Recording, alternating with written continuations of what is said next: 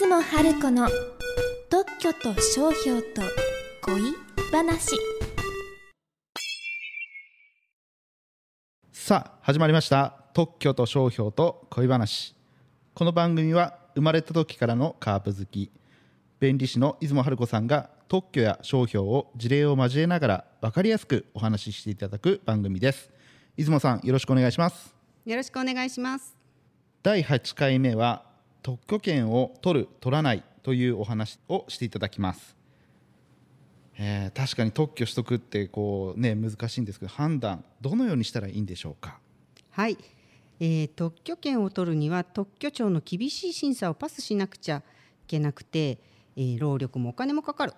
特許権を取ったら独占実施ができるが発明の内容内容は公開されちゃうってお話をしました。でもすごいアイデアを思いついたら特許権を取った方がいいのか取らない方がいいのか。どっちがいいのかはケースバイケース。今回はそのことについてお話ししますね。はい。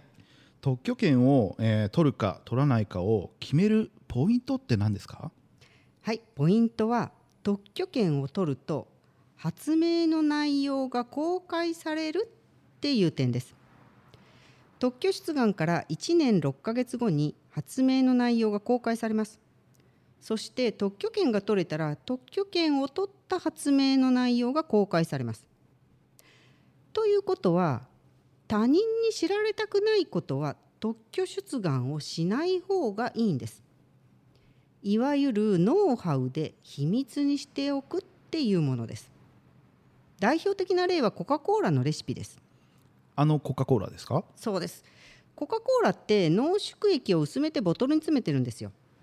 濃縮液のレシピは、えー厳重に管理されていてトップシークレットなんですよ。そうなんですね。なんか私がちょっとこうなんだろうそれで思いつくのが、はい。ケンタッキーフライドチキン。はいはい。これはどうなんでしょうか？そうですね。あのスパイスも多分トップシークレットですよね。なるほど。じゃあ特許権を、えー取れるかどうかわからないんであれば特許出願しない方がいいですよね。それがねそうとは限らないんです。特許権が取れるかどうかわからないとか費用をかけて特許権を取ることは会社にとって必要かどうかわからないって場合もありますよね。でも他の人に特許権を取られるのは困る。いやいやってことありますよね。例えばどんなえー、と例えばうん株式会社春子機械が今までにない靴下を発明したとします。株式会社春子機械はお菓子を作る機械を作っている会社なので靴下の製造販売に業務を拡大するかどうかは決めかねています。そんな場合は特許出願をして発明の内容を公開してもらうんです。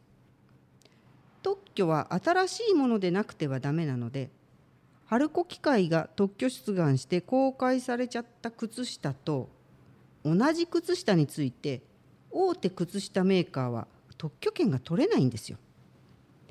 つまり株式会社春子機械はすぐに靴下の製造販売をしなかったとしても他の会社に特許権を取られちゃう心配はなくなるんですよ。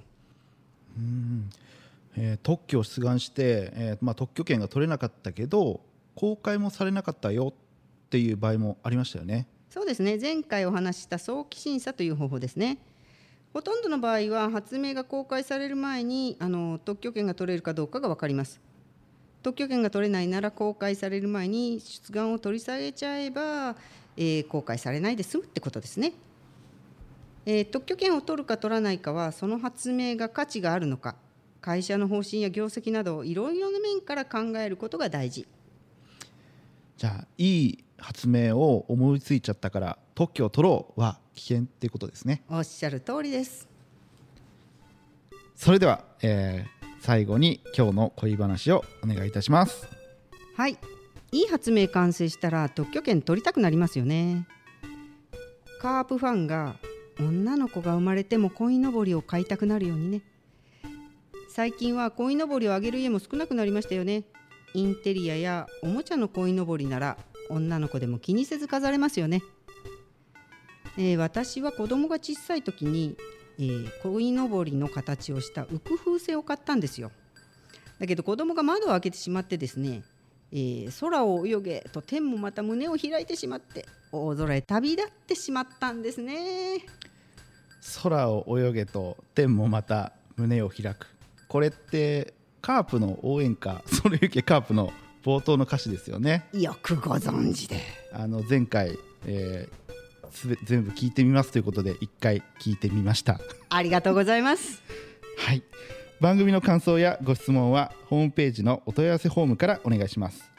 ホームページはひらがなでダン漢字で特許ダン特許で検索してください。出雲さん今回もありがとうございました。ありがとうございました次回も聞いてくださったら売れピップル。